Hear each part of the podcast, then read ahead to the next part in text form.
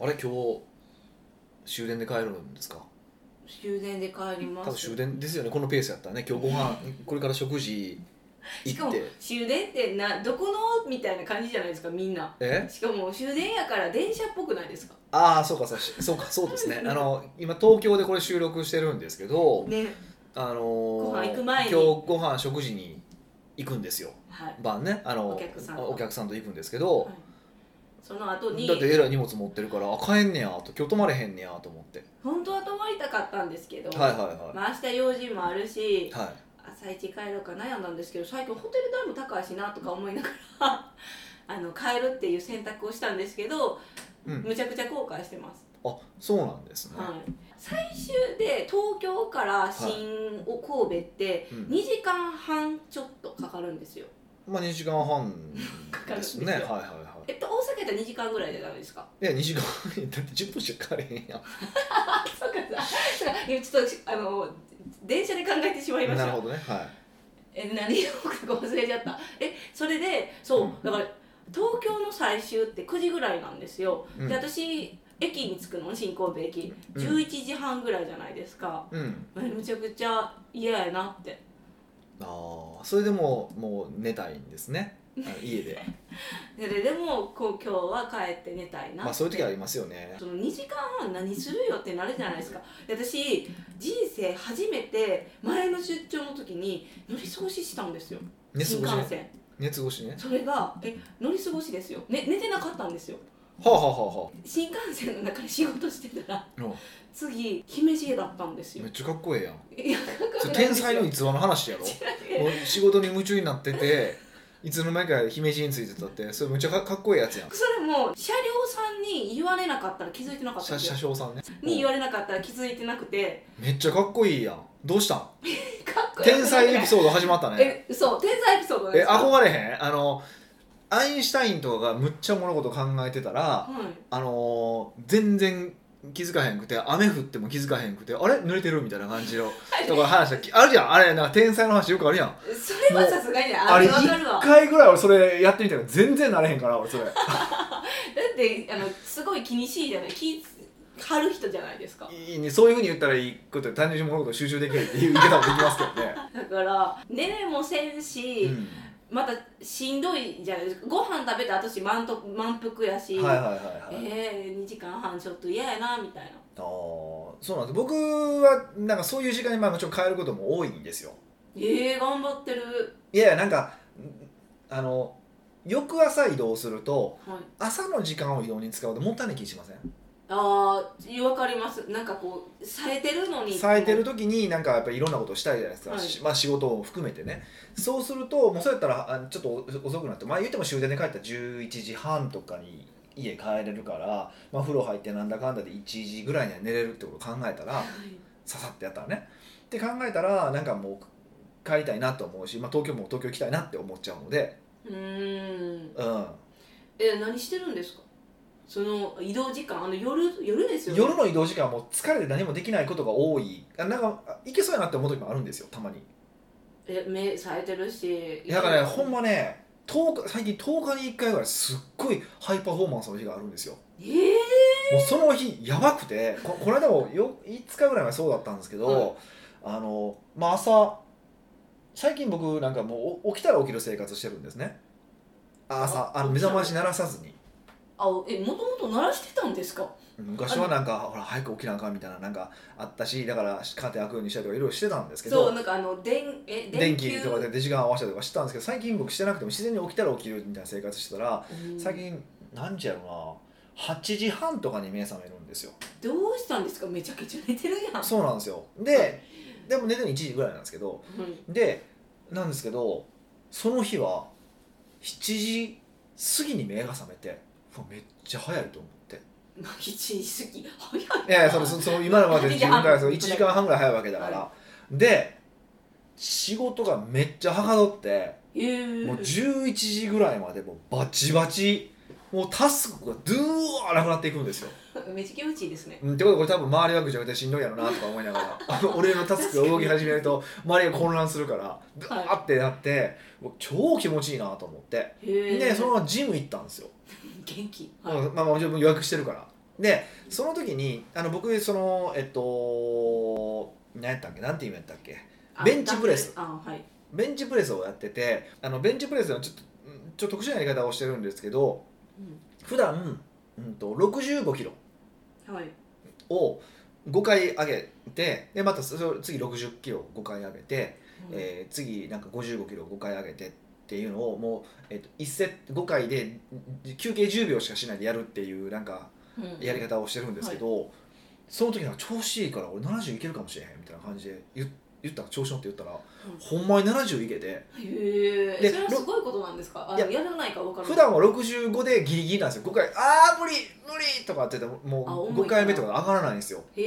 えでも70でいけると思って行ったんですか行ったんですよすごでその次の60だからいつもの65もいけるからいもうおかしくなってる全体的にじゃあ体が調子ええやんと思ってはいそうで終わってなんかまだなんかいけそうな気がすると思ってまだ仕事できたんですよええ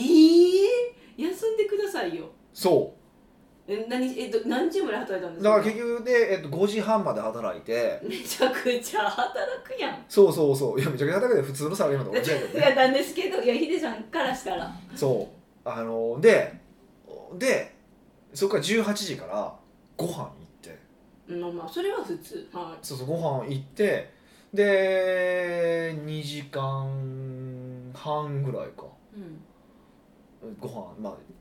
食べてで帰ってきてまだ俺元気やなと思ってえそう仕事いやでもなんか仕事めっちゃしたい気がすると思ったんですよそ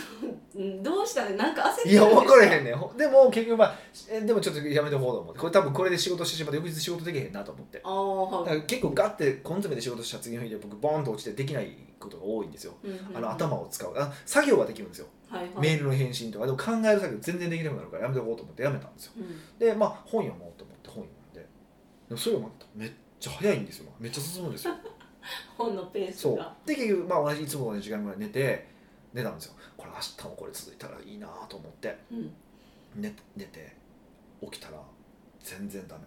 ああかんかったんですかマジ全然何時にまず起きたんですかえっ、と8時え9時前でしたよねああやっぱ疲れてるんですよそうそうそうなにそう頑張っそうなたんらですそうなんですそうなんですよそうなんですよ反動でいやほんでだからその全何が違うかったんかなっていろいろな考えてたんですよだから、うんたまにそのハイパフォーマンスの日があってあたまにあるんですねああるんです10日に1回とかなんかすすんごい行ける日があってへえでその日に我がにいつもと違うこと何やったかなと思ったと当日その朝起きた日に朝午前中ご飯食べたんですよ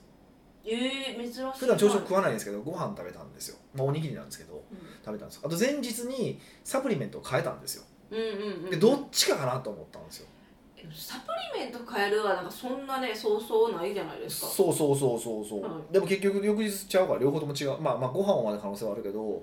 違うなと思ったりとかあ じゃあ原因解明はまだわからだないから全然わかんない、まあ、結構多分調子良かった時はなんかいつもと違う行動を取ったことはメモったりとかしてるんですけどはいいやわかんないですよねえもう10日に一遍の周期って思ったらいいんちゃいますなんかそうでもそううでもないんですよねあそうでもないですかんでもまあ言えることはむちゃくちゃ遊んだ翌々日ぐらいは調子いい傾向はあるんですよえむちゃくちゃ遊んだ翌々日か まあまたいつもの話になっちゃいますけどウェイクサーフィンをするじゃないですかしすぎやねんほんまにそうで上田さん翌日は普通なんですよはいが、まあ、やや肉体的には疲れてるなって感じなんですよまあでも仕事は全然できるんですよクリアになってるからで翌々日が結構良かったりすることはあるんですけど肉体の疲れもなくなるからへえあもう楽しかったっていうアドレナリンがあの持続してるんですかねうんわかんないですけどまあそれやったらあの定期的にぜひウェイクサーフィンを行ってくださいって思いますそけうでどこれから寒くなるからねそうなんです今言おうとしたんですよだからこれからどうしようみたいないやまあ本気でやるんやったらっていう話あのボード買ったんですよ言いましたっけいやもう聞きましたけどみんなは初耳だと思いまあすそうなんですボード買ったんですよいやボート買う人なんているんですいやかだなんかうまくなりたかったらボード買った方がいいですよって言われて「あそうですかじゃあ買います」って言って買ったんですよえそのうまくなるんやったらボード買った方がいいですよの根拠もよくわからへん何なんですやっかぱりでもでもそれ分かったでもそのボード買いますって言った後にはいまあちょいちょいウェイクサーフィン行ってるんですよはいアップセルやったんちゃいまいすやいやいやあっちこっちでそれ同じ店じゃなくて違う店に行ってるんですよあ違う店でも違うところで行ってるんですよそれ僕琵琶湖のあの人に勧められたんですよはいあのウェイクサーフィウンェイクサーフィンのお店の人にねで向こう東京でやってたんですようその間にウェイクさんがまあボード買うって意思決定してからはいでも当然その店も2軒さ二軒ぐらい行ったんですけどで2軒とも違うボードなんですよええ棒当然借りる借りるからそうですねそ何うが違うんですかえや長さが違うなんとなくくなんか長さが違った重さが違ったから微妙に違うわけですよはだいから毎回やり始める時に「ん分からへん分からへん」みたいな調整が入るんですよああこのボードとの自分の相性みたいなのそうをそうそうそう、まあ、もっと言うとそのボートとの相性もあるんですけどあふ船のボードそうそう船へのーその船側のその波の立て方もちょっとち立ち方が違うからセンシティブやなそうそうって考えるとあこれ買った方がいいんやろうなって分かったしまあ、ボードは一つクリアですねあのでも船のボードボートボボートの方がねボートは、まあそれはそれはまだあれやけどだからまあ同じ店行き続ければいいんでしょうけどはいそうそうなんですよそれであのそういえば昨日ボードが来ましたっていう写真が来たんですよえちょっと待ってくださいそのボードはどこにえなんか納品されるんですかとりあえず今ヒデさん家今ショップに納品されてるから、はいあのできましたって言ってえ昨日連絡が来たんですよはいへえんかちまあょっと女子、女子っぽいんちでょっとすかピンク入れ、はピンい、ク入れたんですピンク入れたんですよえどうしたんですもうちょっかとこれピンクの面積少なくてもよかったかなとは思ってるんですけど、はいまあまあそれは置いといてえなんであの弊社のロゴがないんですかっていう私これほんま裏に入れたかったんですよねえピンク裏にロゴを入れてジャンプした時に見えるみたいあなめっちゃいいじゃないですそかうそうそうそれはちょっと動画に撮りたいだからですシーよル貼っといたのかなと思ってるんですけどえじゃあ特注のシール貼ら防なきゃ水いシけなーいルかなんらかつ作ってやであの特めっちゃでかいやつですよねだってちっちゃいのやったらわからないですよそうねそうそうそうそえちょっとそれは面白いからやりたいですううんそれまた QR コードとかにも貼っつけたいなんかこうんちょっと一回それも発注はしてほしいんやけど、まあ、ななな何の話やったっけこれうボードの話いやボードの話お前何やったっけああのパフォーマンスの仕事のなんあかあすそうごそうそうっていう話ですよよって話なんですけどで、うんなんで本当に行ったんやろみたいな、うん、でもなんでパフォーマンスの話だああだからそう新幹線の時の話だねそうですそうですそうそうそうそうですだから何の話だ ったっけボードも気になるんですけど、はいどっちの話したらいいんですかね、まあ僕好きなのはボードなんですけどで私が気になったのがそのボードを、はいえっと、琵琶湖でしたっけ、はいに納品されたじゃないですか、はいはいえそのボードはどこで管理するんですかえ家持って帰りますよもちろんえほんなん毎回ボードとともに移動するってことでまあすか、大きさ1 5 0ンチなんでそんな大きくないので、まあ、だから僕東京にも持っていこうかなと思ってますけどねえリュックサックみたいに持つってことですなかんかあの一緒にケースも買ったんでえそうですよだからケースをケースも持ち持って運ぶ持っちてこと運んですでそうそうええで、まあ、いつも行ってる江戸川のところとーはい琵琶湖のところをこう一交代交代で行こうかなとは思ってますけどね珍しいなんかそういうあのそれやったら2つ買ってからいやでで実はそう思ってるんですよあ思ってたんですけど思ってるんですけどとはいえ結構もろもろ全部やったらまああのもろもろこう諸経費を入れると15万ぐらいするんですよボード1個にそうそうそう、はいでまあずっと長くやればいいんですけどこのままどうなるか分かんないじゃないですか特にもうこの時期やからあもう来年するかどうかってことですかそうってこともなってくるかもしれへんし、っていうことを考えると一旦ここは1枚で収めとこうともう断言します来年の春先かに絶対もう一回買うと思いますえ一個は琵琶湖一個は江戸川いやそういでやそういやそうはなったらそれでいいけどとりあえず今ではなとりあいよねえず今年はそうそうあの、はいでも上がったデザインもちょっと思ったのとちょっと違ってたからこだわるところが多い、いやこれこれはそのあるブランドのデザインのうんまあそれロングボードなんですけど、はい、でもそのまあウェイクは短いんでうん1 5 0ンチなんで、はいのに感じにしてほしいってちょっと微妙に違うんですよ待ってくださいそもそもそんなんしていいんですかんあの著作権というかあデザインやからあのそのふわっとした感じだけやから完全に同じじゃなくてああ韓国じゃなかったそらうそうそうそうそうそうでないかよからっそたうびっくそうりしそた、うあのその感じでってだけやからはいちょっと違うねんなと思ったりとかしてていやなええそのなんか最終チェックとかしなかったんですかこういう感じでいきますみたいないやまあ上がそのまま上がってきたからまあまあまあまあこれはこれでい嫌じゃないからへえいいし、まあ、細かく出てもしゃあないしねだから次の2枚目でもっとなんかえでもボートなんかあのなんていうんですか海に乗ったあ波に乗ってるとかあんま関係なくないえでもこれインスタで上げたた時にそこ見えるわけじゃない ですかあセンスみたいなのあるあるじゃないですか自分のボートって言わへんかったらいいじゃない書くよもう俺買いましたって書きたいもんあそうですねしかも何回も同じボードやったらあれこの人乗んのかなって思いますもんそねうそうそうそうだからね、 はいうんまあまあそうだねでもこんなに熱中されするのは久しぶりですね外遊びでこんなに中すると思わなかったですね本当でにねもその私はちょっと今からが心配今まで夏春、うん夏はうんすごいウェイクボードにハマっててくれたから、はいハマっててくれてたからねだからヒデさん元気やなって 思ってたんですけど、はい秋冬になったらボードあの海遊びできないじゃないですか寒いし一応言われたのは、えっとうんウェットスーツ着たら11月までできるしドライスーツ買ったら12月でもできますよってで言われてるけどねえそんな寒い時にでもやりたいと思ってるんですか、いやでも俺そこまでパッションないなと思っててああよかったですそれやったらよか俺ははい沖縄行くか、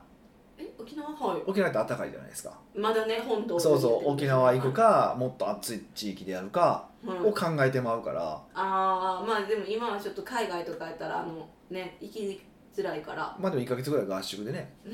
う行ってし過まぎえやろばもういいかなと今はいいんですそういうのパターンターンもまあ考えてはいますねえー、秋冬にはなんかアクティビティ考えてないんですかいやでもスノボは今年始めようと思ってるんでもう時間も取ってるし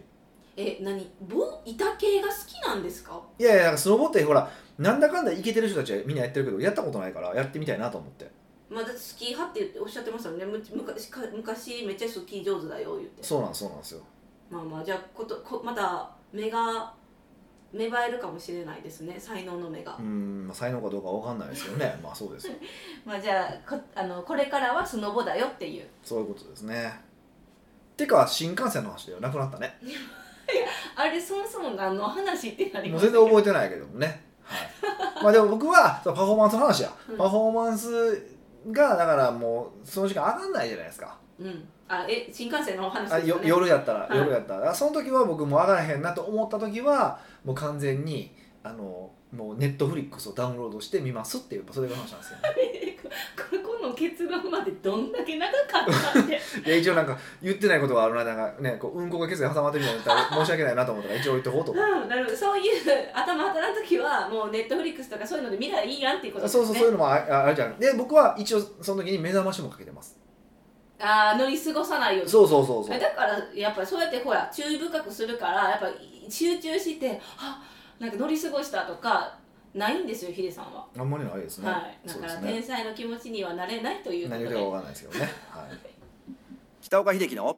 奥越えポッドキャスト奥越えポッドキャストは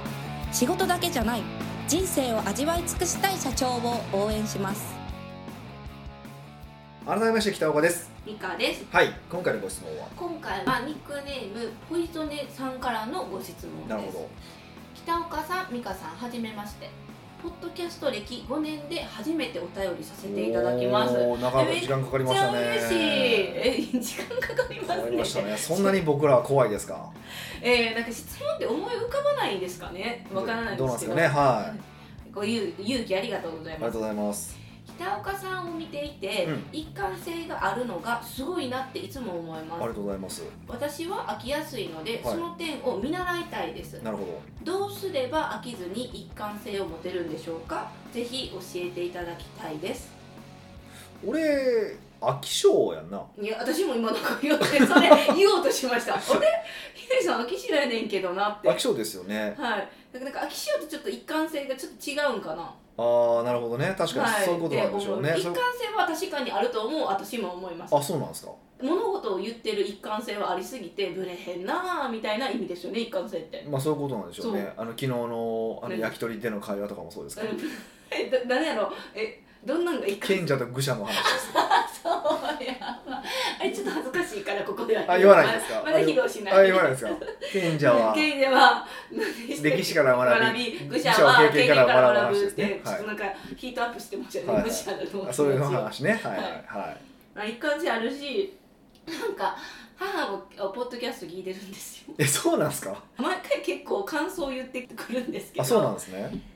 かほんまにヒデさんは一貫性あるわってよく言われます あそうだよお母さんにもヒデさんって言われてるね そうそうそうそうそう清野ヒデさんがあんまやったなとかもあうっせたやりさああんまやった日教えてや逆に俺俺知りたいわどれがお気に召さなかったかちょっと教えてくれへん からほんまになんか聞いてて気持ちいいもうすがすがしいもう今日のは良かったとかいやいやけどそのでよくなかった時あんたやろそれ教えてくれよむしろ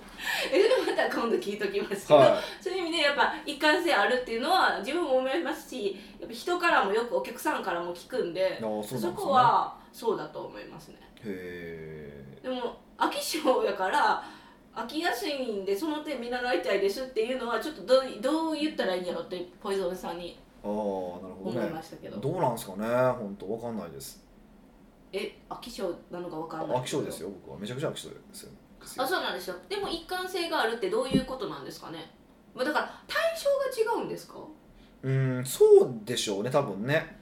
うん一貫性は物事であって捉え方とか考え方には多分一貫性を持ちたいってのはずっと思ってるしはい思ってますけど、まあ、やることは飽きます飽きますよねすぐねあれじゃないですかヒデさんは飽きさせないためにあの習慣化するっていうのがヒデさんのなんか定例じゃないですか、うんうんまあそうですねそれ結構大事にはしてますねそうそうそうそう、はいはいはいはいだから飽きるというあ飽き性ですけどそういう意味ででもその一貫性がある時って飽きさせないために工夫してるからってことなんですかねうん、でも多分ポッドキャストを聞いてる方からするとシンプルになんていうのかなこう僕の言動の話だけでしょやっぱだから考え方とか考え方とかの話走ってだかるら、ことですちょよっねとまたうん違う飽き性ってなんかあれやったけどすぐ手つけてたけどすぐやめたみたいな話とはまたちょっと違う気がしますけどね、うんうんうんうんうんほんま僕すぐ飽きますからねまあだからウェイクサーフィンがこんだけ続いてるのがすごいですよねまあほんと珍しいですよはねい大体2回ぐらいやったらもうええかってなりますもんねそうそうそうそうんと気になったのがは飽きやすいのでその点をあ見習いたいですか、うんなんか飽き性飽きることってダメなのかみたいななんかクエスチョンもありますよねいうんそうですねこれだからほんまこの間あのー昨日かえ賢者のあの話賢者の話と全く同じなんですけどもうリアルタイムすぎるよポイえンっとトです、同じなんですけど、まあ、捉え方ですよねあの飽き性はあかんのかって言ったら飽き性ってああ意味でいくと逆に言うと好奇心が強いとも取れるんですよ、あーそうですねなんかすぐやりたいそうあれもこれもっていうふうにいくと好奇心が強いっていくと好奇心って結構僕大事な素養だと思ってるんですよ自分でビジネスをする方にとってはそうですね興味がなくなった時点でもうなんか低迷しますよね成長がそうそうそうそうだから飽き性そのものがあかんとは思わない方がいいと思いますよね、ううんうんうん、う、うんん、その価値観はやめた方がいいですね、うんはでもこのこれを言う意図は何なんですかねでも私も飽きやすいの嫌やなとか思ったりすることはあるんですけい、ど、うん、別にそうい嫌なことでもないじゃないですかで嫌だね嫌だなと思うってことは、うんあの飽き性があかんことだと思って るあなたまだ昨日ね続きされる、そうそうそうかか価値観なんでそれははい、あで価値観えその考え方を変えなきゃいけないってことですかまずいやいや別にそのただ続けられる自分になりたいっていう意味愛なんだと思うんですよ多分ちょっとこれね文脈がみが分かんないんであれですけどはい続けられる自分がやっぱ素敵なんだって思ってるんだとすれば続けられる術を身につければって話だしこれ一貫性が考え方についての話であれば、まあ、またちょっと違う話だしっていう感じかなあーじゃあその2パターンでいきましょうよなるほどはえっと前者ははどういうことですかい続け方はい何が物事を続けるかどうかまあでもそうさっきのちょっと美香がちらっと言ったけど結局習慣にしていくのか、まあ、仕組みにしていくのかって話ですよねあーでもその前段階でえ多分飽き性ってことはあこれやりたや興味あったけどあ自分向いてないかもとか別にやらんでもよくないってなるんですよねうんまあやってみて向いてる向いてないも確認しますけどねあそうですそうです、うんうんでもやからなんて言ったらいいんでしょう向いてるんだったらすると思うんですよそのまんまあでもあ向いてないことに対して続けるえ癖つけんでもよくないって思うんですうけん、ど、そうですねだからまずは何や何にしてもお試しっていう感覚を持つってことじゃないですかねうわめっちゃ好きテストしてみようの感覚ですそうよねですねはい、結構それは結構僕は重視してるので普段からうんうんうんうんその時に続けてもいいし続けて続けんでもいいなって思った時が一番ネックやなと思いましただってやりたかったら続けるしそもそもマジでやってみて興味なかったらやらないじゃないですか、はいはいはいではいもそのんこれは別にやってもいいけどどっちでもいいみたいなんて多くないですかああでもどっちでもいいって思う時はやらない方がいいですえなんでですかその判断基準がわからなかったですえそのそうやってなんで判断どっちでもいいすっるんていうことはやりたいとは思ってないってことじゃないですかどっちでもいいからですあそうそうそうそう そうあのそうもうなるべく心の底からやりたいと思うことにフォーカスしたいわけですよおーそれも自分の感覚を研ぎ澄ます訓練にもなるそうですねかそうですねはい、へえそっかそうなんですそれを考えるとうんこう積極的にやりたいことだけに絞っていくって結構大事かもしれないですねうーんわかりましたじゃあやりたいって思うことをやり続けてどっちでもとやりたくないことはもうやらなくてもいいでいいそうそうそうそうそうそうでやりたい中でもやりたいからできる人とうんあできるものもあれば、うんやりたいけど続かないものもあるじゃないですかはいはいはそういう時に、えっと、ヒデさんみたいに仕組み化にしろよってことでいすよそねうそうですねはうーんいいじゃないですかこれでもう一つ完結いなるほどはいでもう一個考え方の話ですよねはいはいそれはめちゃくちゃ難しいですねうーんねうんうんまあでもそれはもうほんまによく言ってますけど僕はどうやって死にたいかに全部尽きると思うけどなあーだからかっこいいかかっこよくないかとか死ぬ時に後悔するかしないかとかだから全てあれですよね自分なりの判断軸とか基準を持ってるかどうかってことあそうそうそうそうで僕はその判断基準が自分が死ぬ時にどう思うかううんなのかかっこいいと思うかどうかなので、はいそこだけ持っとけばいいんちゃうかなってそれだけじゃないですか言いますえーえっとその自分の判断基準を作るのが難しいんでしょうねまあそんなうすぐ簡単に言うじゃないですかわヒデさんはわうん、うん、自分は死ぬ時にかっこいいかかっこ悪いかよみたいなでもかっこいいかかっこ悪いかは多分かっこ悪いかっこいいかかかっこ悪いかって別に自分で決めれるでしょそれはあそうですよかっこいいの基準は自分ですもんねその、はそうそうそうそう価値観やからね、い、うん、なんかむ何を判断するときに何事でもかっこいいかかっこ悪いかで決めるっていう人もまあまあいるけど全員が全員じゃないからうん、えそれを見つけるのがいや分からなかったら一体それにしたかって思いますけどねおおかっこいいかかっこあ悪いそかれ一個でだと思いますよでそうするとだんだんあこれちかっこいいかっこ悪いってなんかちょっと違うな人の目ばっかり気にしてる自分はかっこ悪いなって思った嫌だなって思ったらまた別のものを考えればいいから一旦それ仮置きするのはどうですかうーんもうまああのそうですねなん でだろ今更ですけど、うはいなんかいつもヒデさんのはい、あのいやなんていうかアドバイスだけうん、聞いちゃってる自分がマジでシーデさんの信者っぽくで大丈夫かなって今一瞬思ったからなんでですか突然えー、なんかヒデさんがいなくなったら誰のことを突き聞いたらいいんだろうっていうマインドになる自分って自立してないかもしれへんって最近思ってきまあ、たか次ら、は小川さんでいいんじゃない ですかで大す好きな小川さんでいいんじゃ接ない点ですかがないからえやしこう恐れ多くて何も聞けない 俺にも恐れろ違う違うヒデさんもなんかヒデさんみたいな感じじゃないですかもう私たちの年月も長いしうんじゃあ小川さんにじゃあ秘書になりますって言ったらいいんじゃん死にそう多分北岡さんの人でしたって言ったらまああそうって言ってくれると思うよいやーなんかあの何も書いてないけどあそうって言うだけだからねややったことは言ってないけどあそうとは言うだけひどいじゃないそれなんか小川さんと秀さん仲悪いみたいな感じじゃないですか違う違う違うたミカの評価が低いっていうだけやえそうなんですかもっと開けといてくださいよえこの子めっちゃいい子なんですよって言っといてくださいよいや言ってるけどほらダン・ケネディは伝説の生き物と思ってた からさあ確かにそうなのって言ってたからえそれはねやっぱキリスト教みたいな祖先先祖みたいなイメージやったから、うん全く意味わからへんけでどもヒデねさんも一緒に働きたては別に全然マーケティングの勉強せんでいいよって言ったからあれは皮肉やったんですいかや今も思ってますよ別にせんでえでせ指導なんか言言ってないじゃないあですかそうですそうですそうですうん言ってないけど、うんね、なんで言わないんですか私にそんなことを求めてないからっていう解釈でやってますいやマーケティングの仕事したいんだったらしてや別に違うでしょ、あそういうことなんですねあそうそうそうあなたがしたいこと人生でしたいことの話をしてるだけだから、はうんうんうんうんは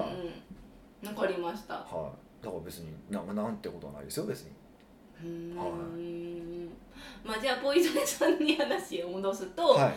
2つで終われちゃいますよねまあ基本的にはそういうことだと思いますけどねうーんうんまあ飽きやすいじゃなくて好奇心旺盛だって考えたらちょっとポジティブになるんじゃないんですかねそうそうまずそういうふうに捉えてもらうのはほんまは大事だと思いますようんうんもうその好奇心旺盛が飽き性の反対言葉って知っていや多分反ち対語言葉多じ分ゃ違ないけどう気はしますけど多分彼の中で彼女かなわからないけどの中ではあのそうなんかもしれへんからその場合だってちょっと言葉をもう一回定義し直してもらうとうんまたまた変わってくるかもしれないですけどねすごいですねなんかそのその言葉の一つの定義で全然違うなんていうか考え方ができるってなんかうん目から鱗みたいな、あのー有名な話あるじゃないですかあのーエスキモーは雪雪を何個に分けるみたいな話とかあとほらにあうんと虹を日本人は7色って見るけどある民族は5色にしか見えないみたいな話とか、おーはいあの話はもうまさにそうですよねまさにそうえのそ要はその言葉があるからそう見えてるっていうで僕らは虹が7色に見えて赤と黄色なんでなんとか C とかなんかあったけどはいそうそう7色し認知してるから僕らはその7色って言葉で認知してるからあの7色に見えるけど5色の国の人は5色なんですよねうんうんうんうん、うんはいそれもそれが考え方っていうか認識の問題そうそうそうそう言葉で人は認識変わるからうーん ちなみに細かいことを言うとそのエスキモーが雪の種類がなんか何種類もあってって話は実はあの嘘だそうです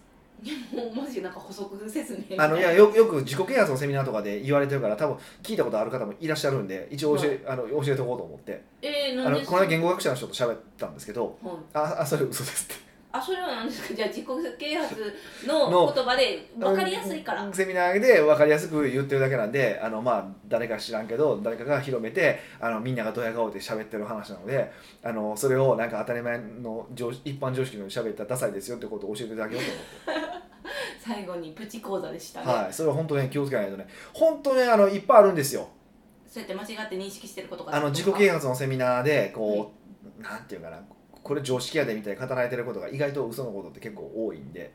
えそうなんですかそうそうそう自己啓発だからのにえ自己啓発なのに自己啓発だから都合よくなんか嘘つくからねようついてますよ嘘つくとかやめてくださいようん、いやいやまあいや嘘ついてんねんもしょうが ないよ